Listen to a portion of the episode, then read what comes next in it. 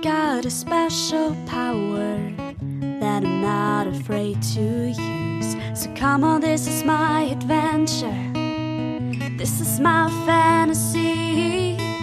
It's all about living in the ocean, being wild and free. Cause I'm no ordinary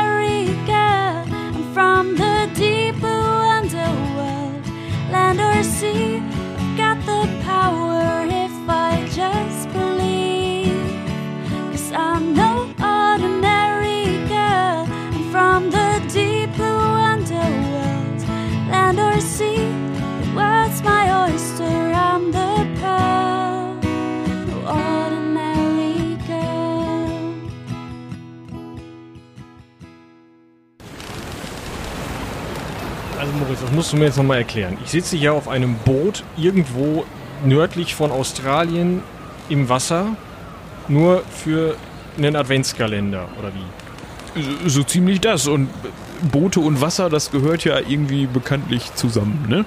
Aber sag mal, Michi, wenn du dich da mal nicht zu sehr über die Reling beugen, bitte. äh, wa- wa- Was, was ist das da im Wasser, was da so lang schlängelt?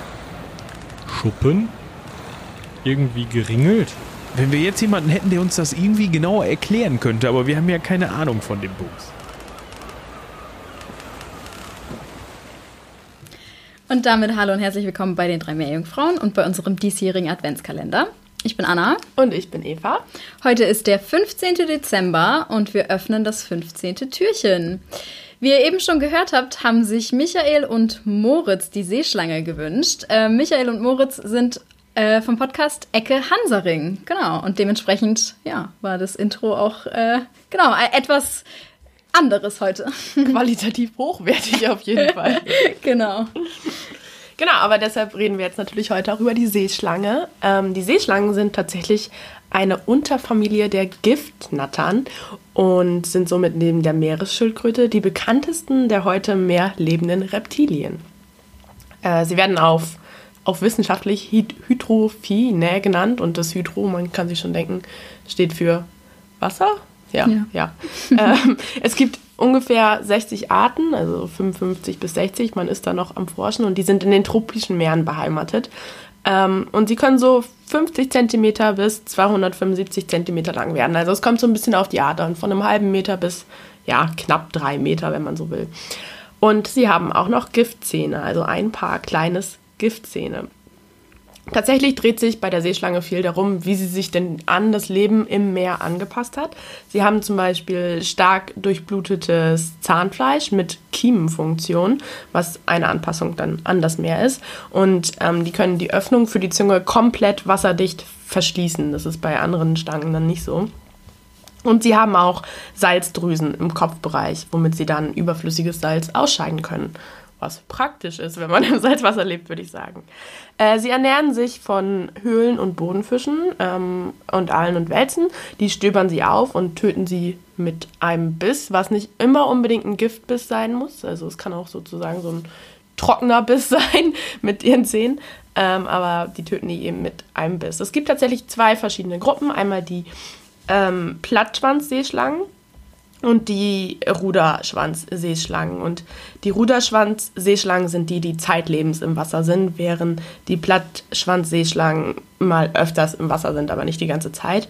Ähm, und die Ruderschwanzseeschlangen sind tatsächlich auch lebendgebärend. Also sie legen quasi keine Eier, sondern die Eier bilden sich in deren Körper aus, ähm, wenn man so will.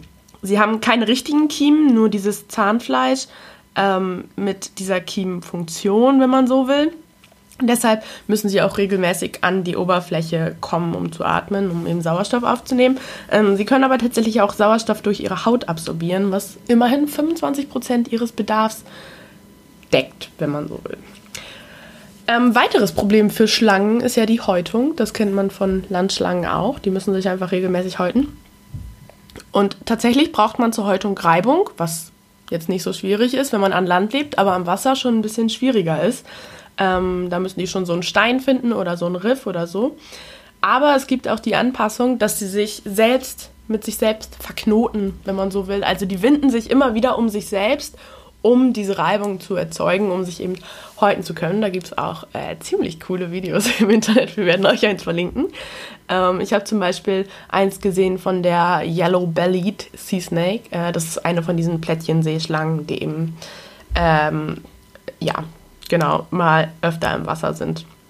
Und tatsächlich ist es dann auch so, ähm, deren Schuppen haben sich quasi anders gebildet und deshalb, wenn man die auf dem Strand legt, können die sich nicht so richtig zurück ins Wasser bewegen. Ja, deshalb sollte man das vielleicht eher nicht machen. Jetzt sind wir natürlich gespannt, was es mit dem Gift auf sich hat, denn tatsächlich sind die giftiger als jede andere Art von Schlangen, die Seeschlangen. Und der Biss kann auch tödlich sein für Menschen nach ungefähr acht bis zehn Stunden waren es, glaube ich, wenn man das nicht behandeln lässt. Allerdings beißen sie Menschen eher selten, nur wenn sie gestresst sind und machen, wenn dann überhaupt, auch meist diese Trockenbisse, also quasi ohne das Gift einzusetzen. Was braucht man noch zum Leben? Man muss ab und zu auch noch mal trinken. Was jetzt erstmal nicht so zum Problem wirkt, weil die ja im Wasser leben, aber das ist kein Süßwasser. Das heißt, dass die Plattschwanzseeschlangen, die eben regelmäßig oder mal öfter auch an Land kommen, ähm, tatsächlich Tropfen von Pflanzen bzw. Pfützen trinken. Ähm, ja, und das können die Ruderschwanzseeschlangen natürlich nicht. Aber es gibt tatsächlich das Phänomen, dass, ähm, wenn es regnet, sich so Linsen auf der Wasseroberfläche bilden und daraus trinken dann eben diese Ruderschwanzseeschlangen, bevor sich das Regenwasser mit dem salzigen Meerwasser mischt. Was noch ganz interessant ist, dass die Seeschlangen nicht im Atlantik vorkommen, was so ein bisschen seltsam ist, wenn man sich das vorstellt.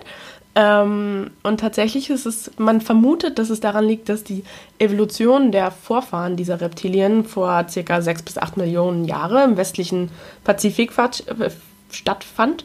Und ähm, als dann diese modernen Arten quasi die neuen Welt bevölkerten, war die Panama-Landbrücke quasi geschlossen, wenn man so will. Das heißt, sie konnten da nicht durchkommen und das Wasser war denen zu kalt, um ähm, beim Kap der Guten Hoffnung bei Südamerika rumzuschwimmen. Warum die jetzt den Panama-Kanal nicht durchqueren, ist noch nicht so richtig erforscht. ja. Und die südöstlichen Küsten von Afrika bekommen zu wenig Regen ab. Also da würden die Seeschlangen einfach verdursten, wenn die versuchen würden, darüber in den Atlantik äh, zu kommen. Ja. Das war schon zur Seeschlange oder zu den Seeschlangen. Es sind ja mehrere Arten.